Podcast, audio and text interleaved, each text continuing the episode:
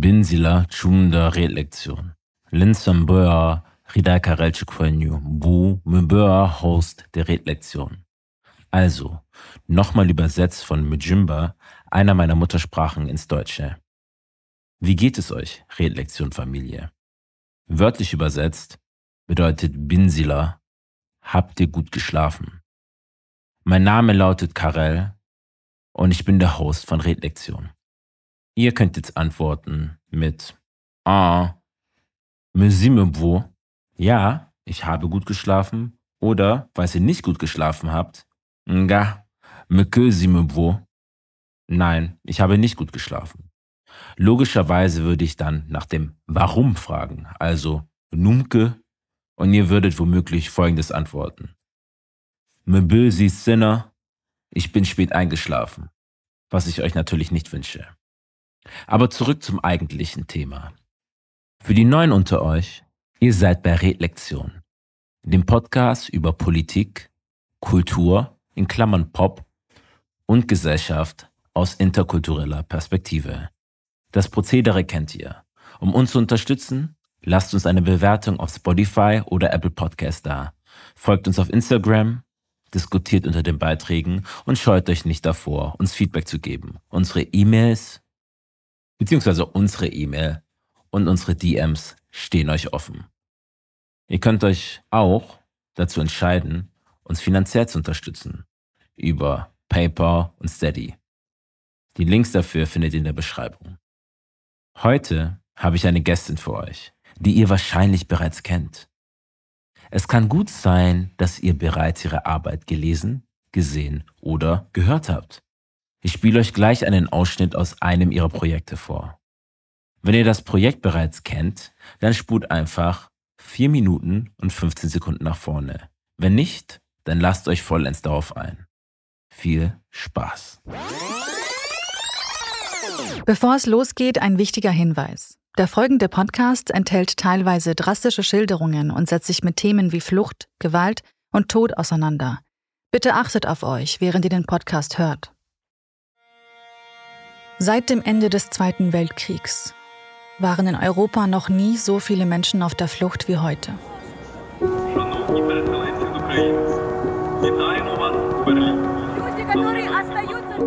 Millionen Menschen fliehen vor dem Krieg in der Ukraine und die Europäische Union empfängt sie mit offenen Armen. Our union is showing a unity of purpose that makes me proud. Aber im Jahr 2022 in Europa Schutz zu suchen, das kann auch ganz anders aussehen. Oh, help us, come help us! The boat is not good. The, boat, the water is coming inside the boat. All the children, 17 Dass Leute verprügelt werden, dass Frauen vergewaltigt werden, dass Leute bestohlen werden, dass sie nackt über Flüsse gejagt werden. Das ist alles dokumentiert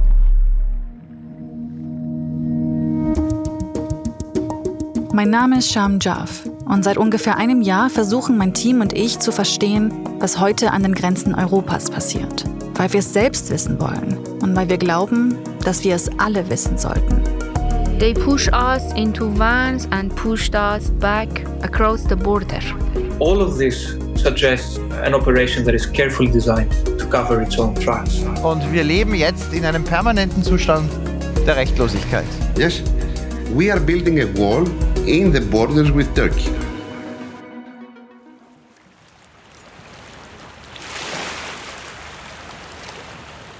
Wir nehmen euch mit an den äußersten Rand Europas, auf einer Insel in Griechenland.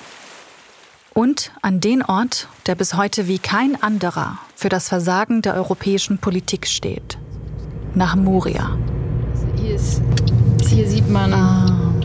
Ja, das erkenne ich irgendwie ein bisschen heraus. Genau, da, da stand mal Welcome to Europe. Die Bilder aus dem Camp Moria gingen im September 2020 um die Welt.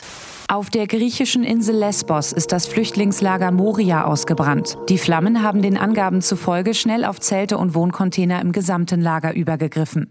Und alle, wirklich alle, schienen sich damals einig zu sein.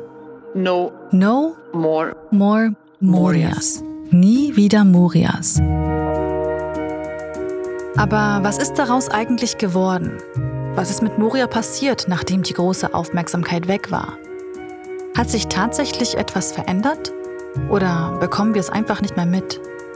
Denn da war mir klar, jetzt komme ich nicht mehr an die Leute ran. Das, das war klar. Ja, und so war es auch. Danach hat sich alles verändert, ja. Es geht um Menschenrechtsverletzungen, um Spionage, um Folter, um Mauern, um maskierte Männer und darum, was Europa damit zu tun hat. Dass das alles so zusammenbricht, macht mich schon wütend, weil man eben feststellt, dass eben nicht alle Menschen vor dem Gesetz gleich sind. Memento Moria, was heute an Europas Grenzen passiert. Ein Spotify Original Podcast in acht Teilen. Ab Donnerstag, den 9. Juni, nur auf Spotify. Don't look away. I could be your sister. I could be your daughter. I could be you. Exactly you. Habe ich euch zu viel versprochen? Das war Shamjaf. Und ihr habt gerade einen Ausschnitt aus dem Podcast Memento Moria, was an Europas Grenzen passiert, gehört. Eines der neuesten Projekte von Sham, produziert von ACB Stories. Sham ist nicht nur Journalistin, sondern macht auch überragende Podcasts und führt den englischsprachigen Newsletter What Happened Last Week, was so viel bedeutet wie sie kuratiert ihn und verfasst ihn. Sham und ich sprechen heute über ethischen Journalismus. Darüber, was Journalismus leisten sollte. Was die Verantwortung von JournalistInnen ist. Um keine weitere Episode von Redlektion zu verpassen, schaltet einfach die Neuigkeitenmeldung an. Bis gleich in der Folge. Redlektion, uh -uh. Redlektion, Redlektion, Redlektion, Redlektion, Redlektion,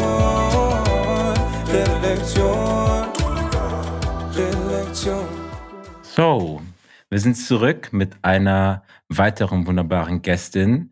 Ich soll erstmal sagen, Slauscham, Joni. Du hast es auf Instagram angekündigt, dass du das lernen wirst. Johnny, mit Bashim soll Spaß. Eto Johnny. Chakim, Wille. Ich bin sehr beeindruckt. Richtig toll. Ich habe mir gedacht, ich war schon sehr, ich habe nichts, ich habe nichts kommentiert bei dir auf Instagram. Da dachte ich mir, mal schauen, ob er weiß, dass ich, ob ich, ob ich Sorani spreche. Das habe ich rausgefunden. Doch, das habe ich rausgefunden. Ja, ja, I'm so impressed. Also ich finde das, ich finde es immer sehr schön und Sprachen allgemein interessant. Und dann habe ich geguckt, wo findet man was? Es war, und dann habe ich eine Seite gefunden, mhm. wo das nicht nur geschrieben wurde, sondern auch ausgesprochen. Und dann hast du es durchgespielt, es wurde dir vorgesagt, dann stand da zum Beispiel Danke und dann hast du Danke oh, aussprechen wow. müssen und so und damit ich die, damit der Ton auch passt, und damit man es ja, auch voll. versteht. Also ich war jetzt sehr, also wirklich, ich bin baff. Vielen Dank. sehr gerne, sehr gerne. Und ich wollte auch einen herzlichen Glückwunsch ausrichten, weil du hast ja gestern mit deinem Team, darunter Franziska, Franziska Grillmeier, die Podcast beziehungsweise die Podcast-Reihe Memento Moria, was heute an Europas Grenzen passiert, veröffentlicht. Und was ist das jetzt für ein Gefühl, dass es jetzt endlich draußen ist? Oh mein Gott. Also erstmal vielen Dank.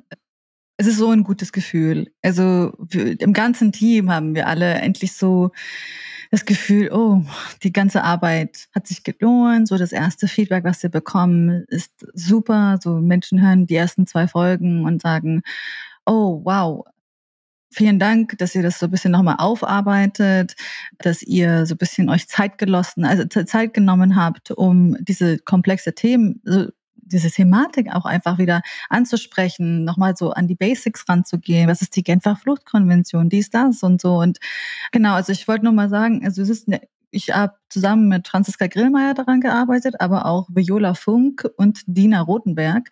Und wir vier haben so am meisten an den Texten so geschrieben und Recherche gemacht und aber das gesamte Projekt, die gesamte Doku-Reihe ist eigentlich eine Zusammenarbeit von mehr als 30 Personen. Also das muss man immer wieder, finde ich, betonen, weil alleine, und ich habe sehr lange alleine Projekte gemacht, kommt man eben nicht so weit.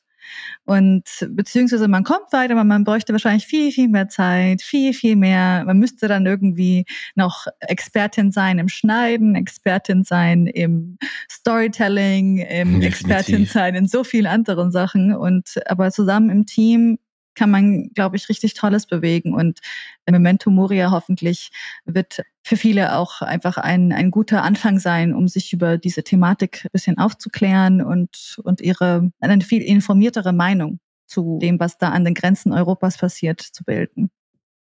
Es ist auch für mich ein ganzes Hörerlebnis gewesen. Heute hatte ich meinen Einkauftag und ich habe manchmal so Tage, da gönne ich es mir einfach. Das ist Soft Life. Ich habe mir eine riesige Melone gekauft Sie war dann auch schweineteuer, habe dabei Memento Moria gehört. Und was ich mag, ist das Szenische an deinem Podcast. Du hörst und du hast das Gefühl, ich reise mit dir nach Lesbos und bin wirklich vor Ort. Also wie die O-Töne reinspielen, die Atmos, also die Hintergrundgeräusche. Und es ist ein bisschen dieses Surrounding Gefühl von, von der Musik, die auf 360 um dich herum kreist. Wenn du die Augen schließt, hast du quasi das Gefühl, du würdest die ganzen Orte und Eindrücke miterleben. Und man sagt zwar, Comparison ist Thief, aber es hat mich ein Stück weit von dem Gefühl an Ava DuVernay erinnert, wie mm. sie ihre mm. Dokumentation angeht. Wow, was für ein Kompliment. Ich gebe das Kompliment an das Sounddesign-Team weiter. Die haben nämlich unglaublich tolle Arbeit geleistet. Also ich glaube auch, das war diese Besonderheit an der Arbeit, an dem Podcast, dass wir die Möglichkeit hatten, dorthin zu reisen. Ja, wenn wir nicht dorthin gereist wären, dann wäre es ein Podcast gewesen, der entstanden ist, zwar natürlich in Zusammenarbeit mit einer Reporterin, die dort seit Jahren lebt oder auch mit Expertinnen, die eben an anderen Orten der Welt leben, mit denen wir virtuell gesprochen haben. Aber ich habe das Gefühl, der Podcast ist so viel reicher geworden, nur weil wir dort waren. Weil die Texte, die wir geschrieben haben, die Dramaturgie, all das wurde diktiert davon, wie wir das dort erlebt haben. Also einfach auch unsere eigene mhm. Erfahrung dort auf der Insel.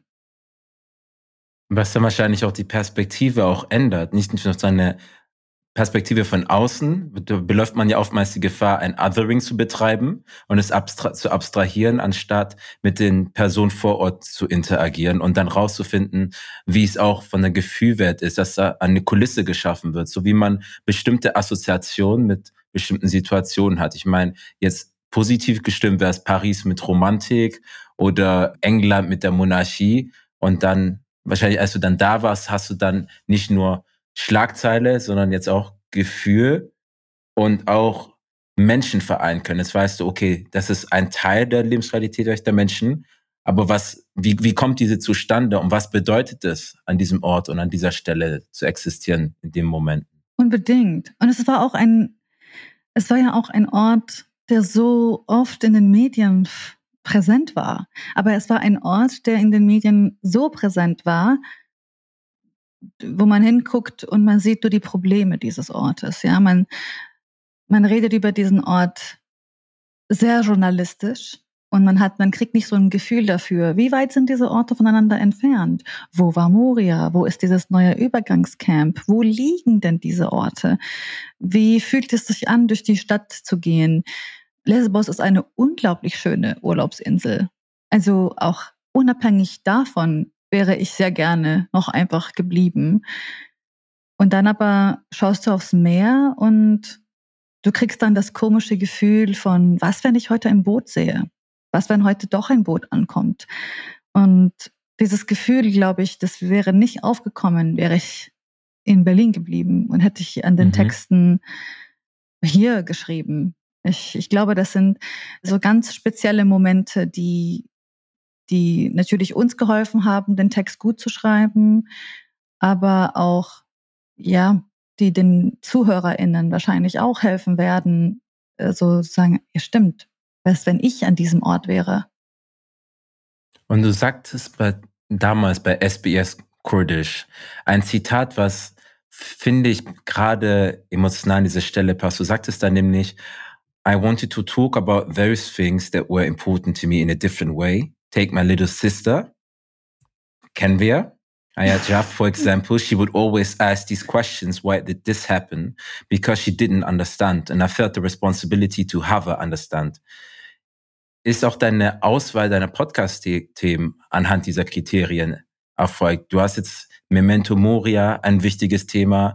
Darüber hinaus hast du den Podcast 190220, wo du, der ein Jahr nach Hanau heißt, gewählt. Also das sind schon Themen, die nicht nur die Gesellschaft berühren, sondern auch in der Gesellschaft in verschiedenen Gruppen andere Nähen und Entfernungen schafft und Verständnisse und Perspektiven offenlegt. Da merke ich, dass du da auf einen Fühler triffst, der unangenehm sein kann, weil man das so gerne oder so einfach im Alltag ignorieren kann. Aber jetzt auf einmal damit konfrontiert wird, was außerhalb der Lebensrealität sozusagen stattfindet, aber trotzdem immer noch stattfindet. Mhm. Voll interessante Frage. Also zuerst einmal muss ich sagen, ich habe sie nicht selber ausgewählt. Ich wurde angesprochen und gefragt, hey, wir haben diese Idee, möchtest du mitmachen? Und dann war ich sozusagen in der glücklichen Position, Ja sagen zu dürfen. Und das mit einem Team zu machen, das das Thema mit sehr viel Respekt, mit sehr viel Sorgfalt, mit sehr viel ja, Neugierde und Solidarität auch vor allem ja angehen wollte. Also mit beiden Podcast-Themen tatsächlich. Und weswegen ich dann Ja gesagt habe, das ist dann natürlich auch eine, eine persönliche Entscheidung, mhm. ist, dass ich schon dieses Gefühl habe, es sind viele Themen natürlich auch, die mich in meinem eigenen Leben berührt haben. Also viele Aspekte, Teilaspekte dieser Schicksale, seien es jetzt zum Beispiel die Menschen, die von der, ja, die von der rechten Gewalt, von der willkürlichen Polizeigewalt oder überhaupt von rechten Strukturen in Deutschland betroffen sind. Oder auch äh, jetzt geflüchtete Menschen auf der, also so, die ihren Recht an, auf einen Asylantrag in Europa nicht geltend machen können. Oder was sie auf der Flucht erleben oder was die Konsequenzen von Migration sind so. Das sind alles Themen, die in meinem Leben auch eine Rolle gespielt haben. Also sie tangieren mein eigenes Leben. Und ich weiß nicht, wie es bei dir war, aber für mich ist es ein Privileg, auf jeden Fall an, auf, also an solchen Themen zu arbeiten. Es ist manchmal auch eine sehr große Verantwortung. Es ist eine emotionale Herausforderung. Also es sind sehr viele verschiedene Sachen, mit denen ich dann immer zu kämpfen habe. Ich, ich spreche ja die Triggerwarnungen aus. Und aber ja. letzten Endes bin ich auch davon betroffen. Und der Umgang mit Fall. diesen Themen war für mich auch immer sehr, ja, hat, äh, geht unter die Haut. Für mich persönlich, weil ich halt auch einfach jemand bin, der von Rassismus betroffen ist. Und ich als jemand, der neun Jahren hergekommen ist. Das sind viele Themen, die immer wieder in mein, also die immer wieder aus meiner eigenen persönlichen Biografie rauskommen und wo ich, wo ich die Verantwortung eben fühle, zu sagen, ich, ich möchte auch meine Perspektive in der Berichterstattung über diese Themen mit einfließen lassen. Wenn ich schon hier diese, diese Position besitzen darf, dann würde ich gerne da was mit einfließen lassen.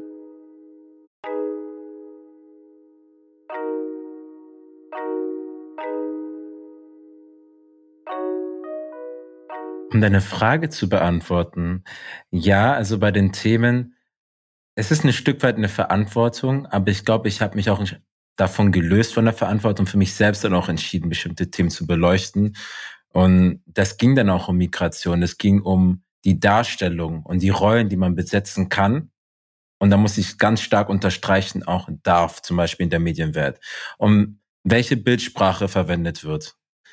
Da wir haben eine implizierte Norm, würde ich sagen, auch in Deutschland. Wir sagen es zwar nicht, aber ich finde das, ich finde das zum Beispiel sehr interessant, wenn man einen Artikel zum Beispiel schreibt oder ich einen Artikel schreiben würde über Männlichkeit.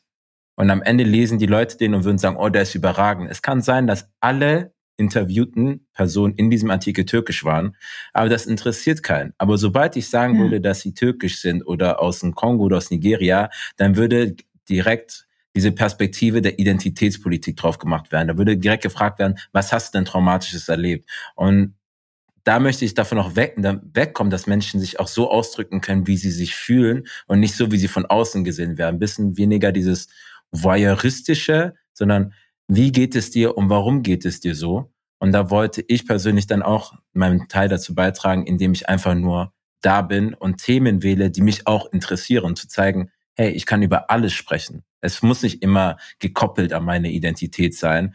Also Identität, wie sie von außen an mich herangetragen wird, sondern meine Identität kann auch sein, ich mag es, ich weiß nicht, gerne Manga zu lesen und im nächsten Moment mag ich es aus dem Helikopter zu springen, was ich nicht mache, ich habe Höhenangst. Aber verstehst du, also ich, ich kann abenteuerlich sein, ich kann machen, was ich möchte. Und ja. das ist dann, was sich dann widerspiegelt und was ich dann auch bei dir sehe, dass du nicht nur deine Herzensthemen verfolgst, sondern das auch mit so einer Präzision machst Du hast ja auch dein Studium der Politikwissenschaften und man merkt es auch, dass du dich auf intellektueller Basis und theoretischer Basis auch damit auseinandersetzt, aber dann auch aktiv, indem du an die Orte des Geschehen reist und dann uns auch mitnimmst. Und das ist etwas, was nicht viele kennen. Dafür muss man auch eine gewisse Empathie haben, würde ich sagen, welchen Blick man hat. Wo hält man sich auf? Wie im Urlaub.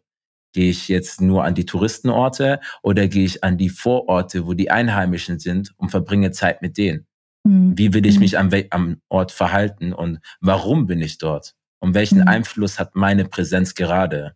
Mhm. Wenn wir da zum Beispiel nach Hawaii gehen, gehe ich da trotzdem hin aus Egoismus, weil ich Tourismus betreiben will, oder höre ich auf die Einheimischen und denke mir, Sie haben gesagt, Sie wollen das nicht, weil es die Preise dort hochtreibt. Also nehme ich Abstand. Also ein bisschen mhm. Ethik und Journalismus zu verbinden. Und diese Kombination kann ich sehr stark in dir erkennen. Und das ist etwas, was mir halt sehr imponiert hat und auch vielen Zuhörern und ZuhörerInnen.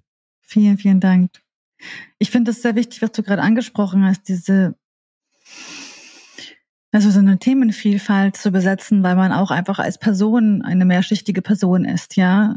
Ich versuche das ja auch immer wieder. Also ich glaube,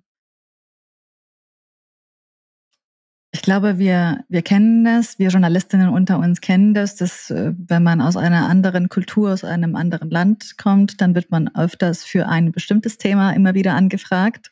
Ja. Yeah. Und nicht jeder will dazu was machen. Ich wollte was dazu machen, aber nicht jeder will das dazu machen und nicht jeder muss gefragt werden.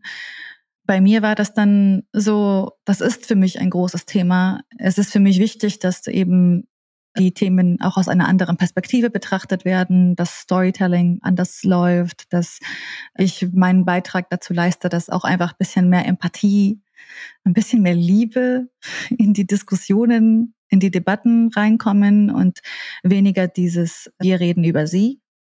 Ja. Aber das ist meine persönliche Entscheidung. Und es gibt einfach auch eben viele JournalistInnen, die aus anderen Kulturen, aus anderen Ländern kommen, die andere Themen besetzen möchten. Und das ist ich weiß von einigen Freundinnen, die es manchmal ein bisschen schwierig haben, zum Beispiel zum Thema Wirtschaft nur schreiben zu wollen. Sie haben einen ausländisch klingenden Namen und dann werden sie nur noch für, für andere Themen angefragt und sagen so, aber, aber ich besetze das Thema nicht. Ich bin, und das ist das, das, das Ding, jeder will irgendwie, also hat das Gefühl, in Deutschland, jeder will was zur Migration sagen, aber Migration ist eine Wissenschaft. Also es gibt, es, es gibt auch WissenschaftlerInnen dazu, die mhm dazu forschen, die ähm, also nur weil man jetzt davon betroffen ist, wird man noch nicht zum Experten, zur Expertin. Und und für mich war es persönlich auch super wichtig, deswegen auch einen Newsletter zu starten, der sich mit anderen Themen auch befasst, ja. Und darüber hinaus, dass ich mich auf der Metaebene mit Formaten beschäftige. Welches Format ist gut für welche Audience? Wie möchte ich sprechen?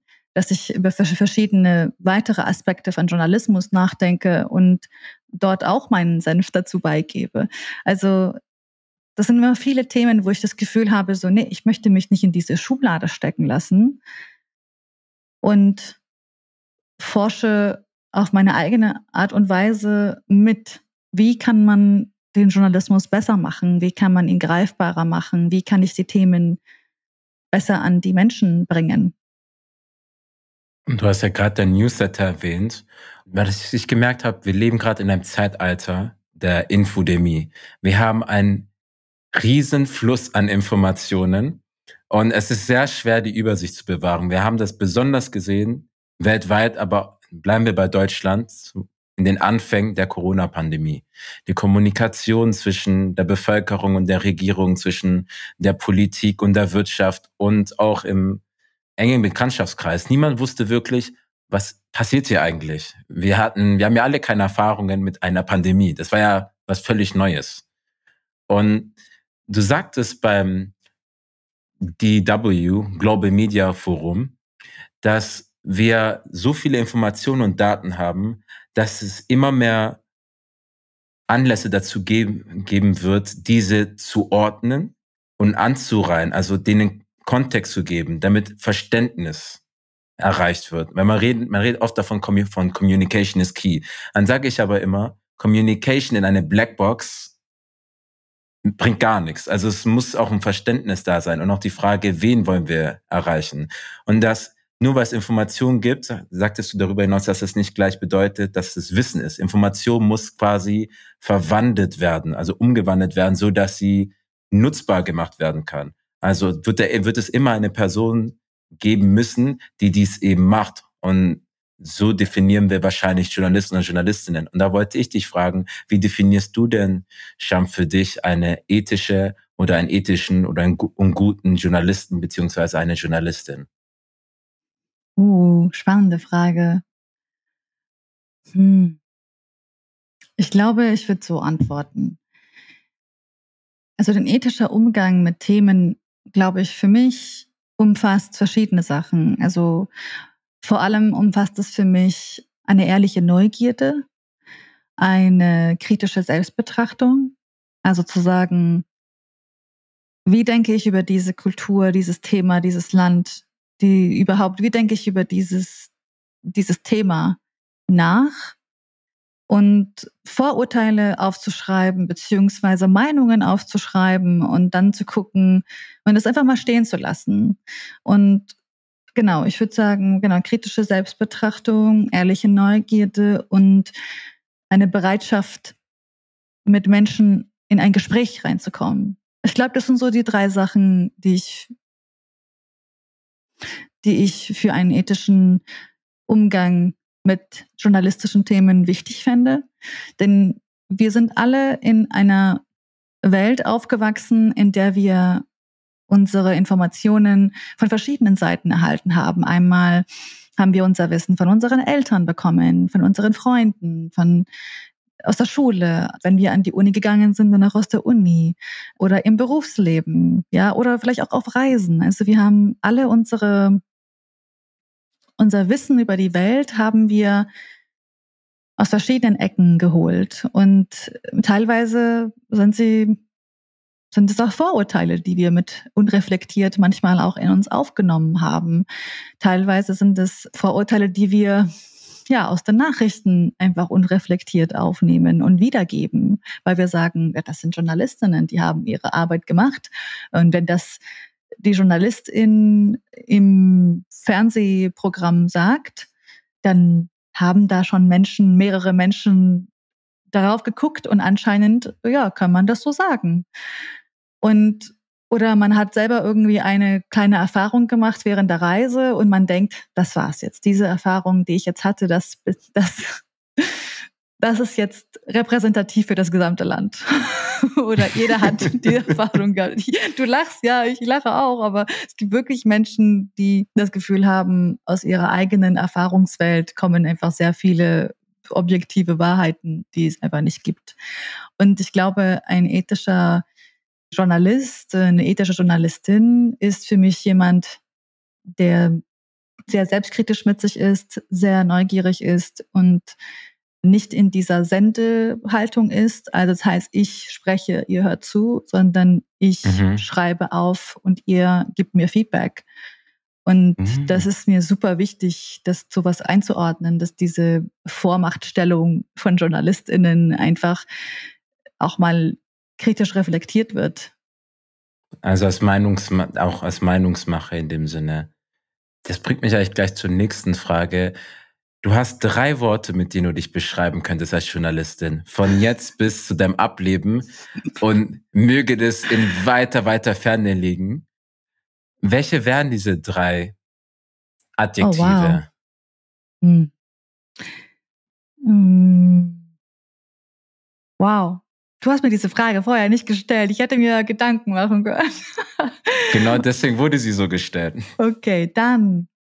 Ich würde sagen, also das ist auch einfach, das ist ein Ziel von mir. Ich weiß nicht, ob das jetzt eine Beschreibung von mir ist. Jetzt im momentanen Zustand. Ich würde es hoffen. Aber für meine Zukunft, wenn ich weiterhin journalistisch tätig bin, dann würde ich mir hoffen, dass ich eine geduldige Journalistin bin, dass ich eine empathische Journalistin bin und und dass ich eine, ja, wie nennt man das denn? Egolose Journalistin. Eine. Sag, wie, wie sagt man altruistisch ist doch das Wort. Ist es das? Nee, ich glaube nicht, ist es das. Nicht egoistisch, sondern eine, eine Journalistin ohne Ego. Ich würde Ohne gerne. Ego. Ja, ich Hm. würde gerne mein Ego aus meinem Tun irgendwann komplett rausschaffen. Mm. Das sind sehr interessante Beschreibungen, weil das hört sich sehr ähnlich an wie der Rat deiner, deiner Mom, die sagte, immer authentisch zu bleiben. Und von deinem Großvater, weil du meintest ja auch, entspannt zu sein. Da meinte er zu dir, to take it easy. Deswegen musste ich gerade schmunzeln, dass, hm, dann hast, sind die Lehren angekommen. Also die sind da rein und drin geblieben. Ja, das stimmt. Mein Opa hat mir immer wieder gesagt, wenn ich irgendwie zu, äh, zu sehr abschweife oder wenn es zu komplex wird oder so, ne, to take it easy, äh, einen Schritt zurückzunehmen und zu sagen, so, wa- was willst du genau? Hm. Und wen willst du erreichen? Mit wem willst du sprechen? Um was geht es hier? Das sind immer wieder die Fragen, die ich mir in sehr vielen Sachen stelle. Ich, würd, ich möchte gerne klar sprechen. Ich möchte gerne klar kommunizieren. Und ja, das ist so ein bisschen das, das sind so ein bisschen die Messkriterien, an denen ich mich richte.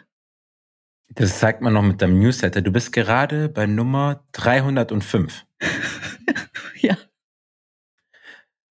Und das, weißt du, was an deinem Newsletter so schön ist? Also ich weiß, montags bin ich immer mit dem, mit What Happened Last Week verabredet, den du ja seit 2014 hast.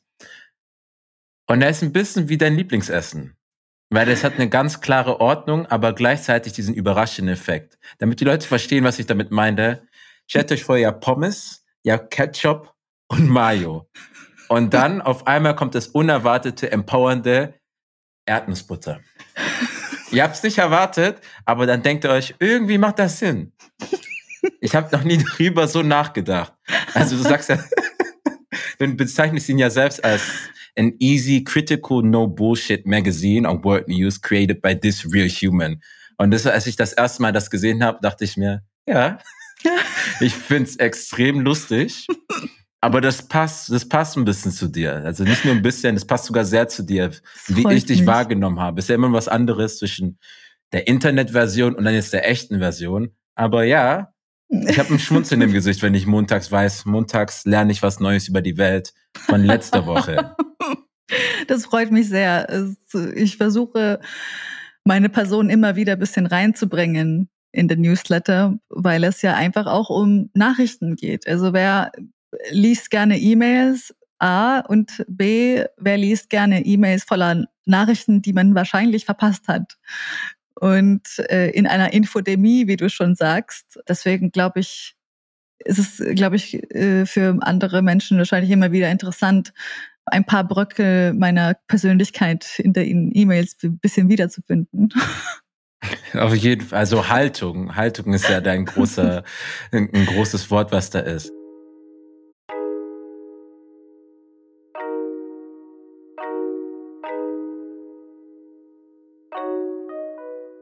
Ich wollte ein kleines Spiel spielen. Nämlich geht es darum, ich wollte raten, wie lange du ungefähr brauchst, um den Ah. Newsletter zusammenzustellen. Ich, Mhm. kann, ich würde dann auf den Zettel eine Zahl schreiben Okay. und dann gleichen wir es ab. Also das ist Okay. meine Schätzung. Warte, Okay. ich muss das spiegelverkehrt schreiben oder muss ich richtig rumschreiben? Ich glaube, ja. Ich muss es falsch rumschreiben. Also soll ich jetzt auch irgendwo mit einem. Du weißt ja die Zahl, wie lang, aber Ja, ich, okay, weiß, gut. ich weiß es ja nicht. Okay, also das heißt, So. warte, das heißt, äh, damit wir klar sind, Recherche, Schreiben und Stylen und Verschicken. Das sind die Arbeitsschritte? Mhm. Okay, gut. Recherche, stylen und verschicken. Ja, okay. Hm. Irgendwie, da du eine schnelle Leserin bist und dieser, die Recherche wird dadurch kürzer, das, ich, muss, ich muss den Rechenweg ein bisschen da offenlegen. Dann das Stylen. Du hast auch ein Ästhetikverständnis. Und das Schreiben, ja? Und das Schreiben. Da du schnell liest, glaube ich auch, dass du schnell und effektiv schreibst, weil du bist mehrsprachig und du bist auch ziemlich gut in den Sprachen. Deswegen habe ich diese Zahl hier gewählt. Du musst sie mal vorlesen. Sieben. Sieben, Sieben Stunden. Stunden. Ich wünschte, das wären nur sieben Stunden.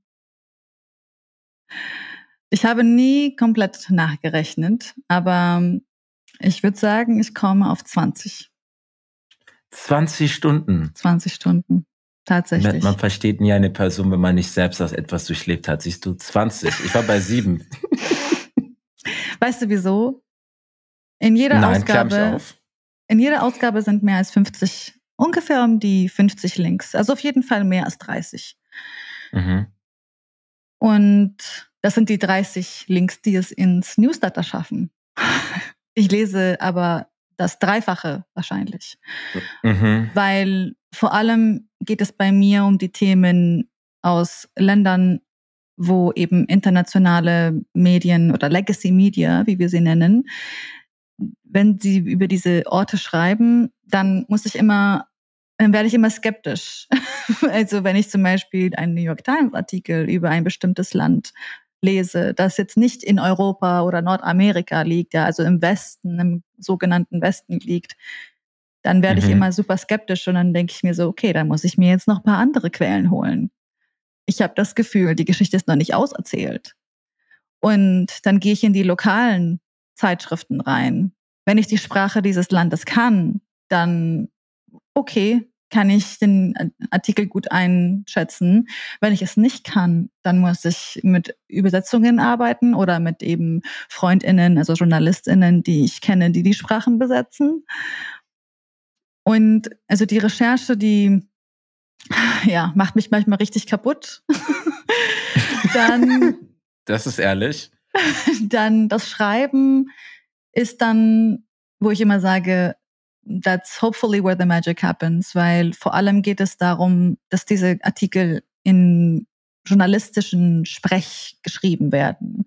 Das heißt also, sie werden geschrieben mit einer Audience in mind, die die ganzen Fremd 14.000. mittlerweile ein bisschen mehr, aber Wieder mehr. ein bisschen mehr, nur ein Tausender mehr, aber The price is going up. nee, aber diese Artikel, die dann geschrieben werden, meisten Artikel tatsächlich im, im Journalismus, die werden geschrieben mit einer Audience in mind, die Fremdwörter kennt, die se- sehr viele Fremdwörter kennt, die einen gewissen Mhm. Bildungsstatus hat, die politikwissenschaftlich sogar studiert ist, ja. Und dann erwähnen sie so viele Aspekte eines Themas und erklären das gar nicht, ja. Und für mich ist es super wichtig, mich in jemanden hineinzuversetzen, der nicht aus dieser Bildungsecke kommt, wo ich herkomme, der diese Mhm. Begriffe nicht gehört hat, ja, oder bestimmte Themen nicht wirklich fassen kann, nicht greifen kann, dass ich sage, nee, ich, ich erkläre dir ein bisschen die Basics, ja, oder ich erkläre dir kurz den Kontext. Also einfach, ab. ich, ich möchte abholen, genau, und ich möchte so viele wie möglich abholen. Deswegen ist auch mein Englisch B1, B2 Level, habe ich gehört im Newsletter. Irgendwann hatte sich ein Bubble bei mir gemeldet und wir hatten ein gemeinsames Projekt irgendwann zusammen gemacht. Und dann habe ich sie gefragt, ob ich denn meine Texte kurz über ihre Software durchschicken könnte, um herauszufinden, was für ein Level, äh, was für ein Englisch-Level das ist. Und es ist tatsächlich B1, B2. Vor allem B1. Wie ging's dir Und- dabei? So toll. ich war so, oh, wie, wie schön. So, okay, ich kann nicht auf A1, A2 Level schreiben. Ich glaube, für manche Sachen, da müsste ich nochmal 20 weitere Seiten dazu schreiben, um Sachen zu beschreiben, die auf A1, A2 Level sind. Aber B1, ich bin sehr, sehr damit zufrieden. Mhm. Ich hatte auch mal eine Umfrage gestartet mit meinen LeserInnen. Und ich habe mit, also die Umfrage war, ging 20 Minuten lang. Und dann konnten sich Menschen, wenn sie gerne mit mir nochmal reden wollten, persönlich, konnten sich anmelden und dann wäre es nochmal ein 20-minütiges Gespräch gewesen per Videotelefon. Und die Studie, nein, die, die Survey, also die Umfrage, wurde Mhm. ungefähr 700 Mal beantwortet. Und es haben sich 320 Menschen für ein Videotelefonat bei mir, bei mir Oh mein angemeldet. Gott. Und ich habe dann mit ungefähr 100 von ihnen gesprochen. Und das waren Menschen aus so vielen verschiedenen Ecken, nicht nur so aus der Welt, sondern aus so vielen verschiedenen Ecken, Berufsecken. Ja, ich, ich, hatte, Mhm. ich hatte Menschen auch erreicht, die sagen, mein Englisch ist nicht so gut und ich äh, habe mich aber trotzdem für den Newsletter angemeldet, weil ich sehr gerne unterrepräsentierte Nachrichten aus so Asien, Afrika und Lateinamerika erhalten möchte. Und dann habe ich gemerkt, dass ich aber tatsächlich gut mitkomme. Und das war das schönste Kompliment für mich zu sehen, so ich kann die Menschen erreichen, die eigentlich so diese, die das Gefühl hatten, so sie bekommen, kommen gar nicht an diese Informationen ran. Und es gab auch Menschen, die, die dann gesagt haben, so ich habe, ich habe so, von, ich, ich bekomme nie was mit von diesen ganzen Nachrichten, die, die du in den in dem Newsletter rein kuratierst. Und es sind auch nicht nur Nischen-Nachrichten, es sind vor allem globale Themen. Das sind Mhm. immer Themen, die ja Europa, Nordamerika, also überhaupt den sogenannten Westen immer sehr, ja, sehr berühren und äh, sehr beeinflussen. Und dann sagen sie so, aber ich verstehe nicht, wieso ich nichts davon gelesen habe. Wieso habe ich noch nichts davon gehört? Und dann sehe ich das in deinem Newsletter und denke mir, und, und, und meine Skepsis steigt. Das haben immer manche Leute gesagt, dass ihre Skepsis steigt, wenn sie dann vielleicht mal das Abendprogramm mal angucken, diese 15, diese berühmten 15 Minuten am Ende des Mhm. Tages.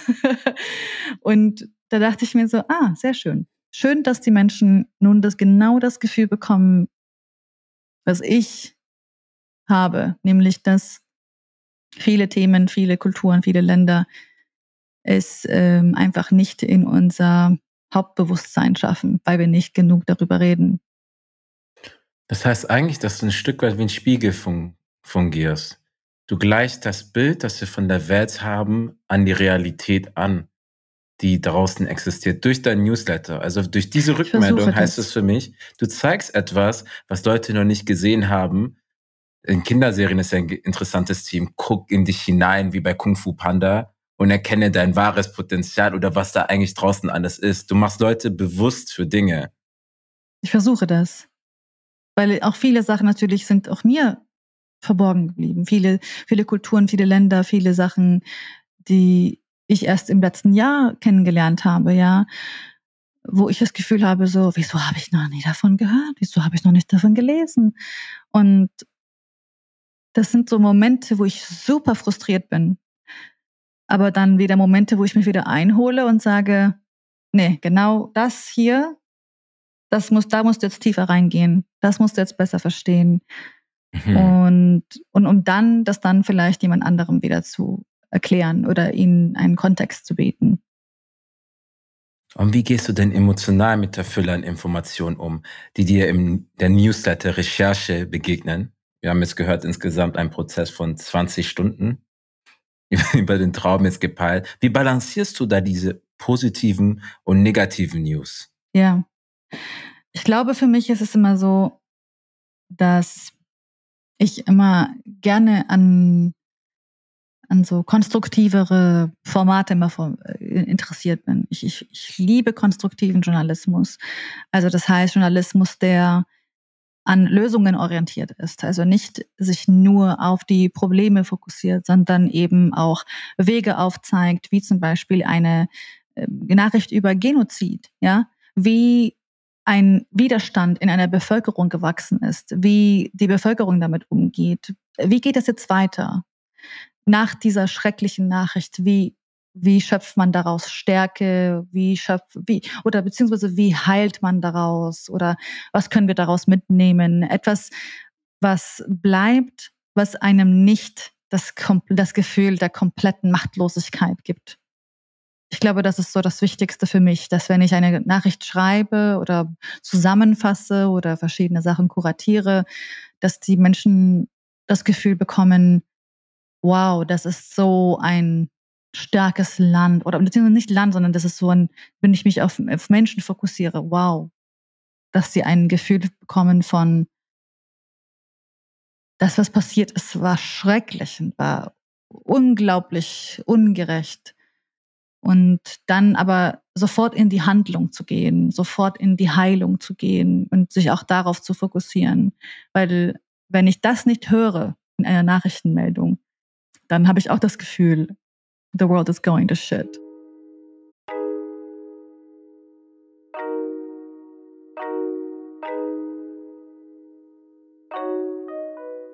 Die ganze Zeit an meiner Schläfe höre ich das Wort dekolonial, dekolonial, weil das trifft eigentlich, was du gerade beschreibst, ein Empowerment-Moment, ein Empowerment-Moment, das eben Empowerment, der, ja.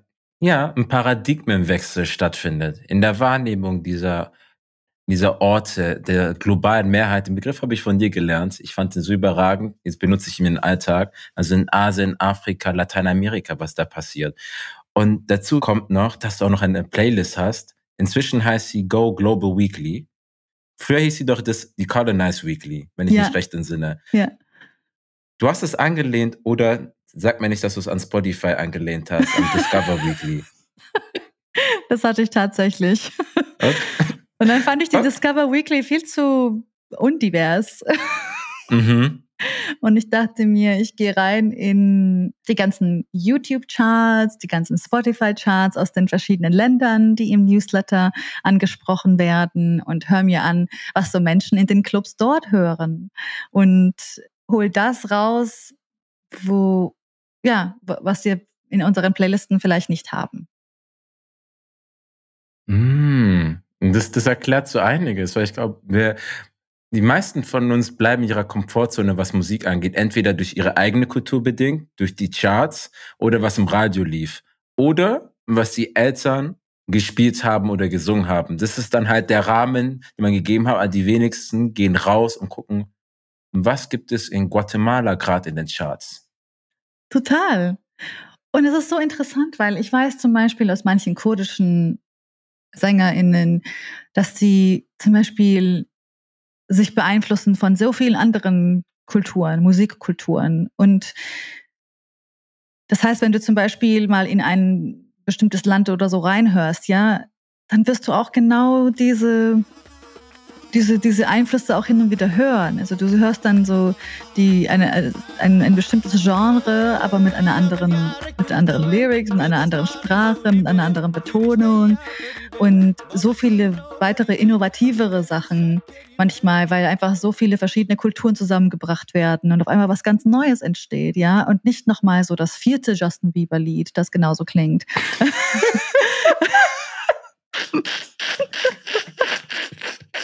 We are tired. We are so tired. Und aber, aber wirklich da reinzugehen, zu schauen, so, wow, wie hört sich denn japanisches RB an? Wie hört sich denn, weiß ich nicht, chinesischer Rock an? So, was sind denn diese, wie, wie hören sich denn diese Genres an? Wer sind denn die ganzen Underground Musicians dort, die, die, von denen man noch nicht so viel gehört hat, ja? Und das sind, also ich, ich liebe ja Musik. Bei mir läuft, glaube ich, 90 Prozent meiner Zeit, wo ich wach bin, läuft die ganze Zeit irgendwo Musik. Meine Mhm. Schwester findet das immer obnoxious. Also sie hasst das so sehr, wenn sie in meiner Gegenwart ist und die ganze Zeit Musik spielt. Aber ich, ich kann, ich kann nicht genug bekommen von Musik. Ich finde, Musik ist, ist so unglaublich Schönes und es ist so eine schöne, schöne Form des Selbstausdrucks und, und äh, und deswegen ja, höre ich da sehr gerne rein. Und ich habe das Gefühl, auch durch Musik, durch Filme, durch Theater, durch so viele andere Aspekte kann man ein Land, eine Kultur so viel besser kennenlernen und so viel tiefer und intimer kennenlernen als durch jetzt eine Nachrichtenmeldung, durch die Politik. Mhm. Wie verbindest du dann ein Gefühl oder eine Lebensphilosophie mit dem, mit den Orten, über die du schreibst? Dass man ein anderes Verständnis davon hat. Wir haben das ja vorher schon gehabt, aber zum Beispiel, wenn ich an New York denke, Big Apple, Manhattan, die im, die niemals schlafende Stadt. Wir gehen weiter an Sydney. Leute denken an Kängurus, an exotische Tiere, die dich jederzeit umbringen können. Ja, ich glaube, daran denke ich auch. Also meine Insektenphobie kommt dann hoch. Wie machst du es bei, wie machst du es bei dir, dieses Gefühl zu erstellen, dass du, wenn du über Mosambik redest, dass jemand dann denkt, oh, so sieht Mosambik also aus, also in ja. der Vorstellung. Zum Beispiel, ich ähm, hatte für mich irgendwann auch natürlich das Ziel gehabt, dass ich sage, so, ich möchte wenn Menschen über bestimmte Länder in bestimmten Kontinenten oder sowas reden, dann würde ich sehr gerne sofort wissen, dass die Unterschiede sind. Weil zum Beispiel, wenn ich, wenn jemand mit mir über Kurdistan spricht, ja, dann weiß ich mhm. ganz genau, was der Unterschied ist zwischen Kurdistan und Iran oder Türkei oder weiß ich nicht, Syrien. So, ich, ich, ich kenne die Kultur, ich kann, also ich weiß sofort, ich habe die Assoziationen. Ja, wir ja natürlich auch, wenn wir an Paris denken, du und ich sind hier sozialisiert, dann mhm. natürlich denken wir an die ganzen Filme, an die Songs, an unsere eigenen Reisen vielleicht dorthin, weil wir vielleicht viel näher sind. Und dann haben wir bestimmte Assoziationen mit diesen Ländern. Aber wenn ich jetzt zum Beispiel sage, ja, du, was, was verbindest du denn mit Slamani? Dann würdest du erstmal sagen, so, hm, lass mich mal googeln, wahrscheinlich. Und habe ich sogar, ja.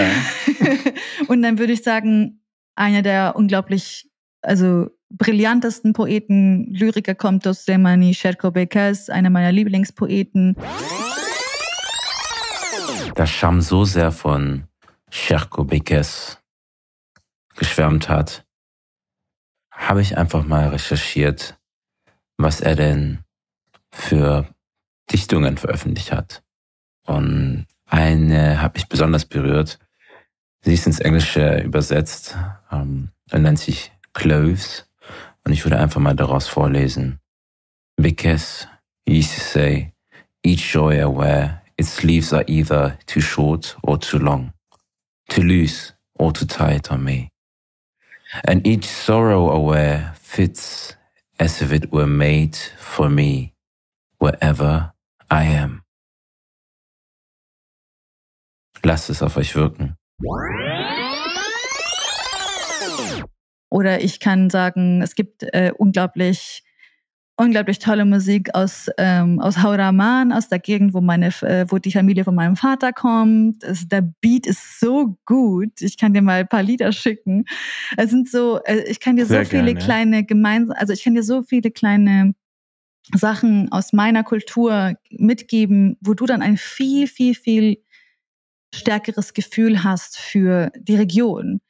Und wenn ich zum Beispiel die Recherche mache, dann versuche ich immer zu gucken, ja, wer ist gerade der, also ich schaue nicht irgendwie auf Wikipedia und schaue mir an, wie gerade das politische System ist. Also irgendwann schaue ich mir dann das Ganze an, ja, so wie das mhm. alles funktioniert, dies, das und so. Aber zuerst gehe ich über Kultur rein in das Land, um ein Gefühl dafür zu bekommen, was feiern die Menschen? Was sind die Themen? Zum Beispiel Tansania war für mich sehr lange irgendwie nur Tansania. Like, yeah, I kind of knew where it was, aber dann zu wissen, so Diamond Platinums ist so mhm. der Typ, den man dort mhm. hört und der macht richtig gute Musik. Und dann habe ich ihn bei der Netflix-Show dann dort wieder gesehen und wie er dort, wie, wie nennt man nochmal die Netflix-Show? Jetzt habe ich den Namen Young, vergessen. Rich and African. Yes, genau. Dazu habe ich auch sehr viele, sehr viel Meinung. Aber wie sich Diamond Platinums dort benimmt und so. Und ich habe dann sofort ein Bild oder eine Assoziation mit einem Land, wo ich weiß, so, ah, okay, Diamond Platinums kommt von dort und Burner Boy kommt von hier und ich kann versuchen, so ein bisschen ein paar Sachen immer, also immer mehr Unterschiede zu erkennen. Es ist sowas wie, wenn ich die Brille runtersetze und aufsetze. Also ich glaube, ich, ich verstärke meine Brille immer mehr, wenn ich in die Kultur reingehe und verstehe, was ist, was wird dort gelesen, was wird dort gefeiert und weniger aus dieser sehr kolonialistischen Perspektive von wir studieren jetzt mal die verschiedenen Tanzstile, sondern mhm. wirklich eine sehr dynamische und neugierige und sehr ja, eine empathische Herangehensweise zu haben. Und ich versuche das dann immer wieder reinzuholen, wenn ich zum Beispiel über Länder spreche, die traditionell in den westlichen Medien als Konfliktländer beschrieben werden, ja, dann versuche ich immer reinzugehen und zu sagen, okay, jetzt erst recht gehe ich nicht nur in die Konflikte rein, sondern ich schaue mir nochmal an, was es aus dieser Region, was es aus dem Land für uplifting Stories gibt. Oder ich gehe nochmal in die Kultur rein, sodass dieses, dass dieser, dass dieser Vorurteil, den man bereits schon hat, von einem bestimmten Land als ein Land, wo nur Kriege passieren oder so, dass man schon sagt, so, oh nee, es gibt auch noch andere Geschichten aus diesem Land. Und man versucht, die Gesellschaft ein bisschen runder zu betrachten. Das macht die Länder auch interessant als Orte, über die man lernen möchte. Total. Und auch als Reiseziele, weil ich habe gemerkt, oh mein Gott, diese ganzen Reiseplattformen, die gehen ja nach Angebot und Nachfrage. Aber ich habe Orte entdeckt, als ich gesagt habe, weißt du was? Ich habe eingegeben, bei mir von Stuttgart aus, Rest der Welt. Ich habe Orte gesehen, ich dachte, was? Der Ort existiert? Und dann gucke ich dies, das Essen an und ich sehe Sachen, ich habe die noch nie gesehen, aber ich habe Hunger bekommen. Nicht nur aufs Essen, sondern auch auf, das, auf den Ort. Ich habe Orte in Spanien entdeckt, Nordafrika, in Asien zum Beispiel, da gibt es ja auch diese Vor Vorteile, alle sehen gleich aus. Da merkst du regionale Unterschiede. Du merkst, okay, wenn du Richtung Beijing beziehungsweise Peking gehst, da ist Mandarin ist eher mit dem R-Sound, R, R, R, und wenn du runtergehst, dann merkst du, okay, wir haben hier in Shanghai ist es wieder anders, du hast hier Kantonesisch, du ja. hast hier wieder andere Dialekte, dann bist du in, in Japan genauso, Kyoto ist anders wie Tokio und dann merkst du, oh mein Gott, das ist ja genauso wie in Deutschland, ganz überraschend. Ja. Der Bayer ist ja ganz anders wie der aus dem Sachsen-Anhalt. Ja, genau so, so, ist es. Der sagt, der sagt Nürnberg, der sagt Nürnberg. So. Nürnberg, bitte, Nürnberg. Nürnberg. Das ist, das ist schwer, das ist schwer, muss ja, ich zugeben. Nürnberg, ja, ja. Und so, ja, das ist, du merkst, da sind Facetten, da sind Nuancen, da ist so viel kultureller Reichtum. Nicht nur ein Land hat kulturellen Reichtum. Da, da stellst du dir die Frage, welche Geschichten haben wir noch nie erzählt? Genau. Und ich meine, so erzählt, dass wir sie wahrgenommen haben. Erzählt genau. wurden sie. Ja, genau. Und da, da wird genau die Welt so viel interessanter. Ja, die, das ist sehr, sehr, sehr wichtig, was du gerade gesagt hast. Die Geschichten wurden bereits erzählt. Es ist nicht so, dass wir das Rad neu erfinden müssen. Es ist nicht so, dass wir den Leuten erst ein Mikrofon schenken müssen, dass sie reden. Die reden schon. Die hören nicht nur zu. Und mhm. es ist. As they should. Ja, es ist wirklich so. Und ich war zum Beispiel, ich weiß nicht, ob du das mitbekommen hast. Äh, die Pulitzer-Preise wurden vor paar Wochen vergeben. Und das ist so ein mhm. Event, das ist so mein Oscar. mein Ehrlich gesagt habe ich nicht verfolgt. Das ja. letzte Mal bei Kendrick Lamar. Kendrick Wenn ich Lamar. ganz ehrlich bin. Ja, also ich verstehe es. Also vor paar Wochen hat dann Futuro Media, es ist ein Medienunternehmen in den USA, mit dem Podcast Suave gewonnen. Und ich bin ein unglaublich großer Fan von Futuro Media. Denn mhm. was die machen, ist, dass die zweisprachige Podcasts machen, also auch andere Inhalte, aber vor allem eben zweisprachige Podcasts. Das heißt, sie suchen sich ein Thema raus und dann produzieren sie einen Podcast auf Englisch und einen Podcast auf Spanisch. Und Futuro Media ist ein Medienunternehmen, das sich zum Ziel gemacht hat, underserved communities, also unter nennt man das denn? Also auf jeden Fall Communities, die man eher nicht so von den Mainstream-Medien beachtet hat, mhm. Geschichten aus diesen Communities rauszuholen und mal so zu erzählen, wie zum Beispiel eine Folge von This American Life sie erzählt. Und dann hatten sie einen Podcast gemacht, der hieß Suave. Also sie haben verschiedene Podcasts gemacht. Ich könnte Tag und Nacht über ihre Podcasts reden. Aber Suave hat den Pulitzer-Preis gewonnen. Und Suave handelt eben um diese sehr besondere Beziehung zwischen Maria Hinojosa, der Journalistin, und Suave. So heißt ein Mann, der in den USA ja äh, ins Gefängnis gesteckt wurde und über Jahrzehnte halten sie Kontakt und die Geschichte wird erzählt. Ich möchte nicht so viel vorausgeben, weil ich glaube, vielleicht wollt ihr gerne das, den Podcast hören und Mhm. und dann war, war das ein so toller Moment, wo ich dann so gesehen habe, so, oh, es gibt diesen Podcast auch auf Spanisch und dann wird er auch noch anders erzählt.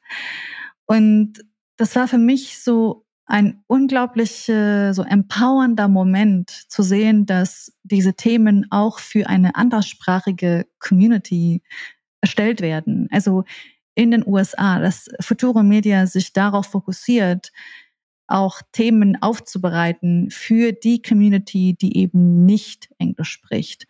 Und das ist so ein großes Ziel von mir, irgendwann zum Beispiel investigative Podcasts zu machen auf Kurdisch und auf Deutsch oder auf Englisch, ja, die aber zum Beispiel über das Leben und das Werk von Sherko Bekes berichten, ja, dass Leute genauso wie meine Familie ein großer Fan von Bekes ist, dass auch andere Leute sich dann sagen, ach verdammt, wieso kann ich kein Sorani? Ich würde so gerne Sorani sprechen, damit ich ihn verstehe. Mhm.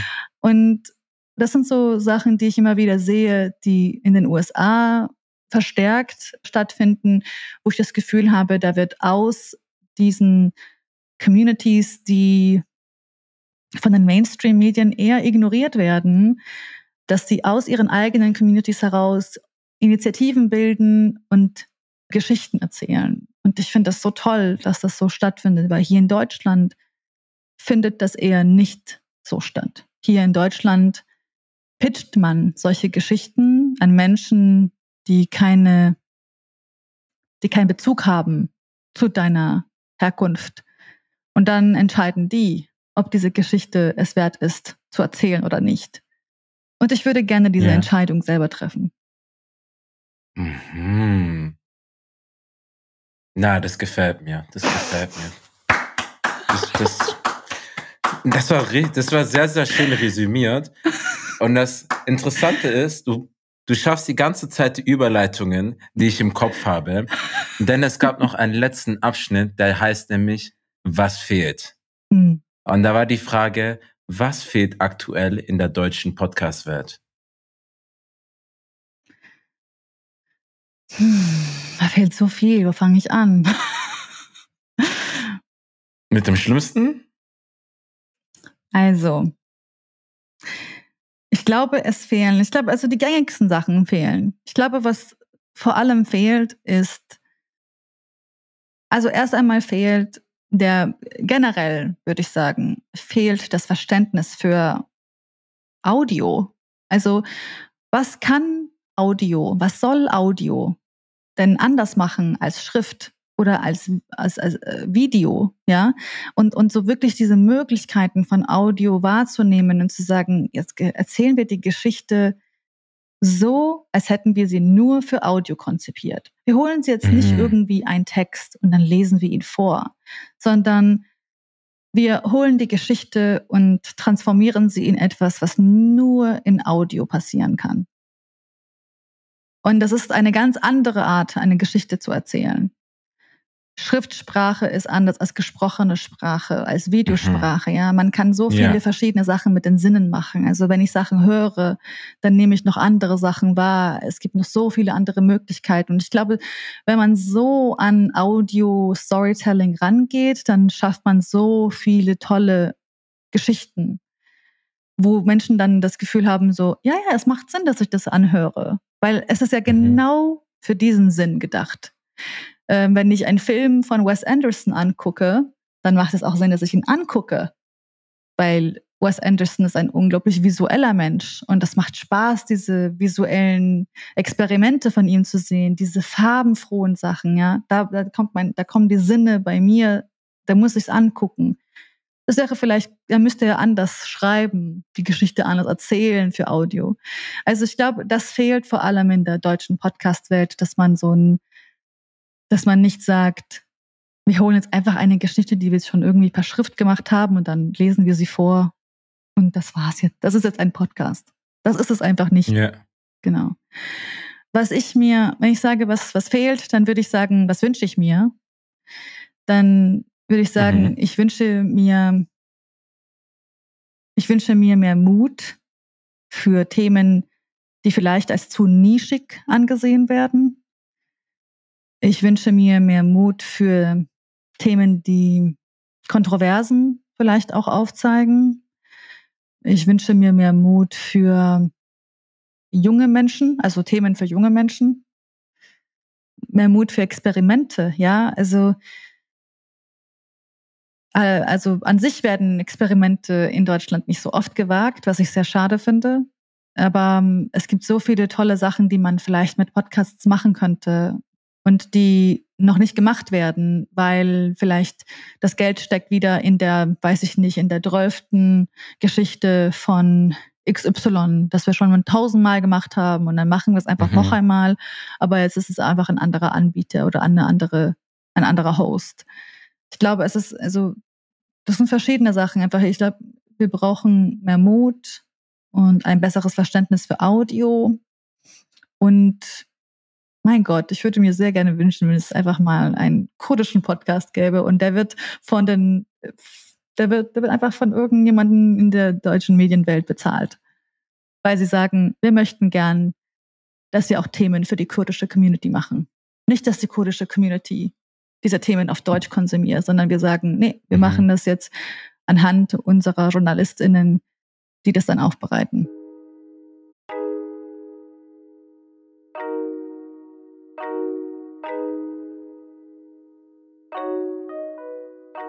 Ich habe sehr ähnliche Wünsche, Oh, das freut mich. aber es hat mich gerade positiv gestimmt und gleichzeitig auch deprimiert, weil ich denke mir die ganze Zeit, wir beide zum Beispiel sprechen mehrere Sprachen. Und ich schaue rüber in unser Nachbarland, was jetzt nicht mehr in der EU ist, Brexit. Ihr wisst, von welchem Land ich spreche. Multikulti. Du hast Podcasts in, auf Englisch. Da kommt Jamaican Patois rein. Da kommt jemand, der spricht auf Tamilisch. Da kommt Spanisch rein. In Deutschland sind wir solche Gewohnheitstiere. Ich merke sogar bei Talkshows. Die Gästinnen passen sich an die deutsche Kultur in den Talkshows an. Aber selten sehe ich so etwas, wo ein ausländischer Gast oder eine ausländische Gästin auf so aufgenommen wird, dass sie sich so wohlfühlt und dann in ihre Muttersprache wechselt. Beispiel Trevor Noah. Hm. Burner Boy kommt zu ihm. Burner Boy, wenn er in Medien der globalen Minderheit ist, redet, ja, it's very interesting. Und wenn er bei Trevor Noah ist, er begrüßt die Audience in Pidgin English. So, ich, ich sehe das noch nicht, dass aus Leuten das rausgekitzelt wird, sondern das Ja. ist eher so, wir haben schon immer so gemacht, ah, kommt das gut an? Versuch es. Ja. Lasst uns wie Kinder durch die Welt laufen, ein bisschen in, in der Podcast-Welt. Gibt doch anderen eine Möglichkeit, weil ich muss es leider sagen, wenn du nicht weiß bist, dann funktioniert, dann ist der beste Podcast, den du machen kannst für Reichweite und Zusammenarbeiten, sind Identitätspodcasts. Hm. Und Identität, so wie es vorgeschrieben ist, also eigentlich Struggle Porn, wenn wir es so haben wollen. Wenn wir ganz, wenn wir es ganz straight sagen wollen, Struggle Porn. Ja. Erzähl mal deine Traumata, sei es deine Fluchterfahrung, Ja. Diskriminierung, Rassismus etc. Jetzt komm mal und sag, ich interessiere mich extrem für Pflanzen. Ich habe einen grünen Daumen. Ich will einen Podcast machen darüber, wie man Orchideen pflanzt. Man guckt dich an so, ja, aber willst du nicht über Black Lives Matter reden oder über Hanau so? so. Ja. N- Ja. Nein. Da, da sehe ich noch sehr viel Wachstumpotenzial. Vielleicht müssen wir auch uns davon lösen, da zu suchen, sondern das selbst so weit zu treiben, dass sie merken, die Nachfrage ist gigantisch. Wir können das nicht Genau. länger ignorieren. Ja. Ich glaube Vielleicht auch, ist das auch also, ein Ansatz. Ich glaube, du hast gesagt, so dass man uns die Möglichkeiten gibt. Ich glaube, wir müssen uns die Möglichkeiten selber schaffen. Also nicht dieses so darum bitten, dass man am Tisch sitzen kann, sondern einfach einen eigenen Tisch bauen und dann dort sitzen und sagen, wir machen unseren eigenen Scheiß und probieren unsere eigenen Sachen raus. Ich habe eine Freundin, Esra, Esra Ayari, die hat auf eigene Faust angefangen zu recherchieren, was denn zum Beispiel ja junge so so junge Kennex überhaupt wollen, ja, so was für Medien sie gerne konsumieren wollen würden. Und wieso gibt es diese, diese Studie nicht auf, wieso gibt es keine repräsentative Studie dazu? Sie hat es auf eigene Faust gemacht und hat dann herausgefunden, was vielleicht funktionieren könnte, was die vielleicht wollen, was sie nicht wollen, zu verstehen, was sie denn von den Medien erwarten, was sie sich wünschen. Und ich glaube, da muss es anfangen. Ich glaube, wir müssen in unsere eigenen Communities reinschauen. Wir müssen fragen, hey, was wollt ihr? Was, was sind denn Themen, die euch interessieren? Und dann ins Machen kommen. Denn ich glaube, anders kann es auch funktionieren, ja. Aber dann redet man mit der weißen Mehrheit. Kann man auch machen. Man kann, wenn man möchte, kann man endlos mit der weißen Mehrheit sprechen. Aber ich bin momentan an so einem Punkt angekommen, wo ich das Gefühl habe, wo ich ein bisschen mehr Energie reinstecken möchte und mit meiner eigenen Community mehr sprechen möchte. Und, und mhm. dort viel mehr, vor allem bei meinen Eltern reinhöre und, und schau, hey, was sind denn, was sind denn Themen, die euch interessieren? Was würdet ihr gerne machen?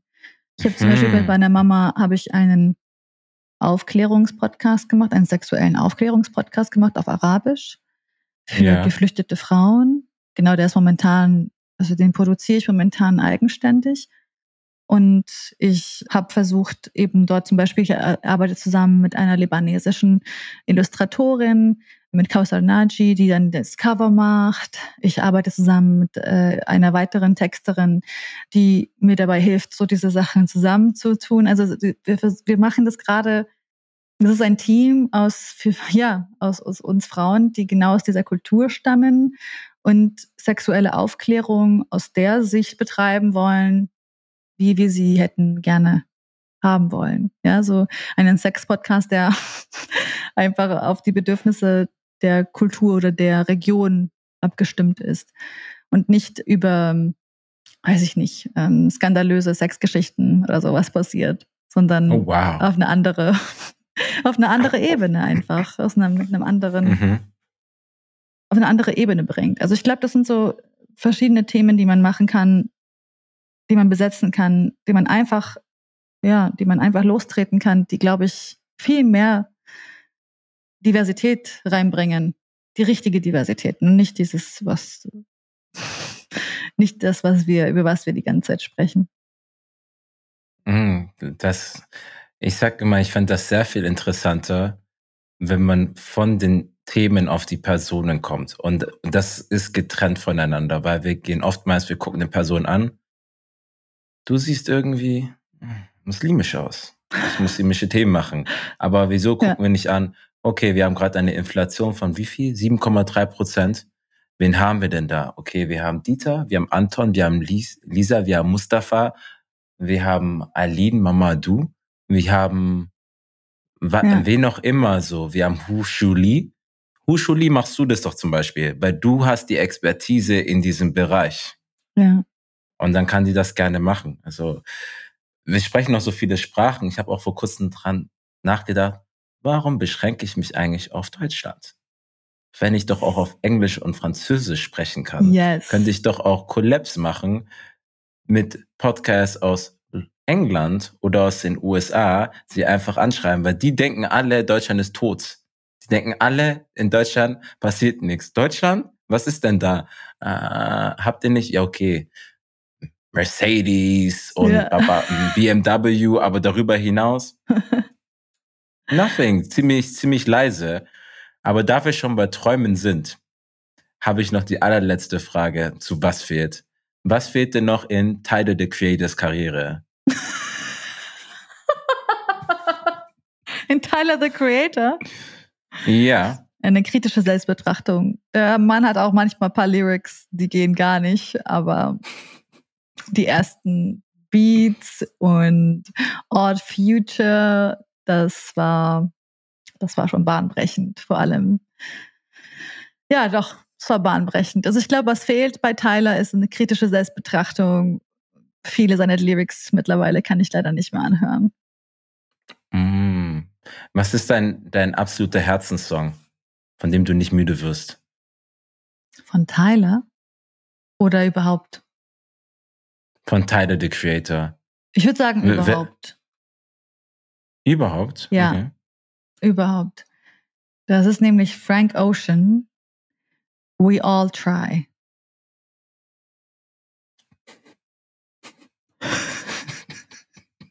Was, wieso? Die ganze Thematik, was wir gerade besprochen haben, und dann sagt sie, we all try. Oh mein Gott, ja. Das hat so etwas Poetisches, so, ja, we all try. Ja. So, ja. Ja. Hast du, kennst du den Song? Ehrlich gesagt, ich kenne ihn nicht, nein. Ja, den kennt, den kennen voll we das kennen tatsächlich wenige Frank Ocean Fans. Und deswegen habe ich ihn auch genannt, weil der einfach ein unglaublich schöner Song ist, der mich immer so positiv stimmt mit diesem, ja, wir versuchen alle unser Bestes. And I think that's, that's all we can do. Mhm. Frank Ocean ist aber, das ist, das ist auch ein, ein, eine sehr interessante Persona. Es gibt Frank Ocean, den man sieht, like, wo er über die B-Wörter redet, die Nikes tragen. Ja, die sagen, okay, das kennen wir. Ja. Auf der anderen Seite gibt es Songs, als ich in Japan war, war ich in einem Secondhand Vintage Shop. Ich habe ein Album von Frank Ocean gesehen, ich habe das noch nie gesehen. Welches noch denn? nie. Ich weiß es nicht mehr. Nein. Das war auf einer, ähm, das heißt Vinyl, oder? Ja. Vinyl. Das war, da waren Songs drauf. Ich gucke das an. Ich habe nicht einen Song davon erkannt. Was? Ich habe es auf den Spieler gelegt. Ich dachte mir, oh mein Gott. Aber zu dem Zeitpunkt hatte ich noch keinen Plattenspieler. Also nicht, Das war dumm. es ist nicht seine erste EP gewesen, oder? Die gibt es nicht. Also es ist keine offizielle, es ist so eine inoffizielle, diese Mixtape-Phasen. Da waren Songs drauf. Ich bin durch den Laden gesprungen, ich habe ge, ich hab getanzt, die Leute dachten, ich Wow. bin verrückt. Wow. Also Frank Ocean, der hat ein paar Undercover-Songs. Ich weiß nicht, was er reinmacht, aber da ist Crack drin. Ja, also wirklich, er ist, ähm, er ist so lyrisch begabt, finde ich. Ich finde auch so diese Stimme, die er hat. Jemand, der ein bisschen nahe gekommen ist von der Stimme für mich war Giveon, aber ja, der macht auch so ein bisschen Pop R&B, I would say. Das ist nur so eine Art kleiner Trost, bis Frank Ocean wieder äh, Musik rausbringt. So sehe ich das. Ja. Also ich weiß schon eine Sache, wenn ich nur einen Mucks höre von einem Konzert im Raum Europa, hm. die, die Schnelligkeit, mit der ich mir ein Ticket holen werde, Aber echt. dahin sofort. gehen werde, weil das nervt mich. Jedes Mal sind alle anderen glücklich. So, ich, ich gönne es normalerweise, aber nein, ich gönne es nicht. Das hätte mir passieren sollen. Ja, ja, ich bin genauso. Wie viele seine Live-Auftritte ich mir schon auf YouTube angeguckt habe. Ich denke mir so, würde so gerne dabei sein. Deswegen so habe ich mir ist. auch für dieses Jahr habe ich mir Kendrick Lamar gegönnt, weil ich ein sehr großer Fan von ihm bin und ich dachte mir so, nee, ich muss das unbedingt sehen. Ich habe damals, ich war damals nicht Team Britney, sondern Team Christina und habe ich immer gedacht, ich würde gerne irgendwann mal zu einem Christina Aguilera Konzert und ich bin nie hingegangen zu den Zeiten, wo ich sie sehr gemocht habe. Ich meine, sie macht jetzt auch wieder Musik, vor allem auf Spanisch, aber ich habe es immer bereut. So, es ist so ein Teenage-Traum gewesen von mir, dass ich sie mal irgendwie live sehe, aber ist nicht passiert. Deswegen will ich es unbedingt mit anderen KünstlerInnen machen, die ich jetzt sehr, sehr toll finde. Wenn ich eins gelernt habe, mach es. Ja. Mach Oder? es, weil ich sehe man diese FOMO, manchmal ist sie übertrieben, aber ich habe in Berlin das Karneval der Kulturen gesehen. Ich habe geweint. Ich sag Ja, so, glaube ich. ich hätte hingehen sollen. Ich Oh. hätte hingehen sollen. Jeden Tag sehe ich Enjoyment von allen meinen Freunden, die ihr Leben genießen. Und ich habe das Gefühl, ich habe es persönlich genommen, wie Michael Jordan in seiner Dokumentation, in seiner Doku, als er sagt, er, I took it personally. das war ich. Also, ich habe es ihnen nicht mehr gegönnt, deswegen habe ich einfach alles stumm geschalten, habe mich in eine Ecke gesetzt, habe gesagt, jetzt ist Zeit zu weinen. Wir lassen los von toxischer Männlichkeit. Emotionen kommen raus, weil das kann nicht sein, dass ihr so einen Spaß habt und ich bin nicht dabei. Ich gönn's euch nicht. I know, right? Wirklich. Ja. Ja. Da muss man ehrlich sein. Aber wie sagt man denn? Oder hast du eine Phrase auf Sorani, die du meiner Zuhörerschaft mitgeben möchtest? Oh. Ja, habe ich. Schieß los. Destimando lasarskiter. Okay. Das heißt, müde Hände auf vollen, Ma vollen Magen. Ja. Müde Hände auf vollen Magen. Das ist schön. Genau, das heißt, es ist so ein bisschen so dieses so, mach die harte Arbeit und dann kannst du davon, kannst du dann die Ernte tragen. So. Sagt man das Mach so? die harte Arbeit, dann kannst du davon die Ernte tragen. Also beim ersten, als es noch authentisch war, noch ohne die Übersetzung, ist mein Herz aufgegangen. Aber ich finde das sehr schön. Dann würde ich das als Abschlusswort nehmen. Und wir sind raus. Peace and Love. Peace and Love. Wenn du hier angekommen bist, dann hast du es bis zum Ende der Podcast-Folge zwischen mir und Sham geschafft. Ich hoffe, du hattest ebenso viel Spaß wie wir beim Aufnehmen. So. Über was haben wir gesprochen? Sham hat mir erklärt, was sie unter einem ethischen Journalisten bzw. einer ethischen Journalistin versteht, wie sie ihre Informationen, Daten aus der Welt, besonders aus unterrepräsentierten Gebieten wie Lateinamerika, Afrika und Asien zusammenträgt, welche Perspektive sie dabei einnehmen möchte und Journalisten und Journalistinnen sollten, aber auch über lockere Themen, wie zum Beispiel ihren Lieblingsartisten und auch Projekte, die sie hat. Wie geht sie Podcasts an? Was bedeutet eigentlich Podcasten für sie? Was ist dabei wichtig? Ich hoffe, ihr konntet aus der Folge einiges Neues lernen und werdet jetzt, wenn ihr Beiträge seht von den großen Medienplattformen, sie vielleicht auch ein bisschen kritischer betrachten. Wer spricht? Über wen wird gesprochen? Aus welcher Perspektive wird gesprochen? Und weitere Fragen wirken auf einmal viel natürlicher, dass ihr die Quellen vergleicht. Wie sieht es da aus? Ist alles stimmig? Ist alles schlüssig oder auch nicht? Wer weiß? Journalismus entwickelt sich immer weiter. Es gibt eine Vielzahl an neuen Perspektiven, eine Vielzahl an neuen Formaten, aber das macht das Ganze auch so interessant. Vielen Dank fürs Zuhören, für eure Zeit, für euren Support. Hinterlasst uns doch gerne eine Bewertung auf Spotify und Apple Podcast. Bis zum nächsten Mal.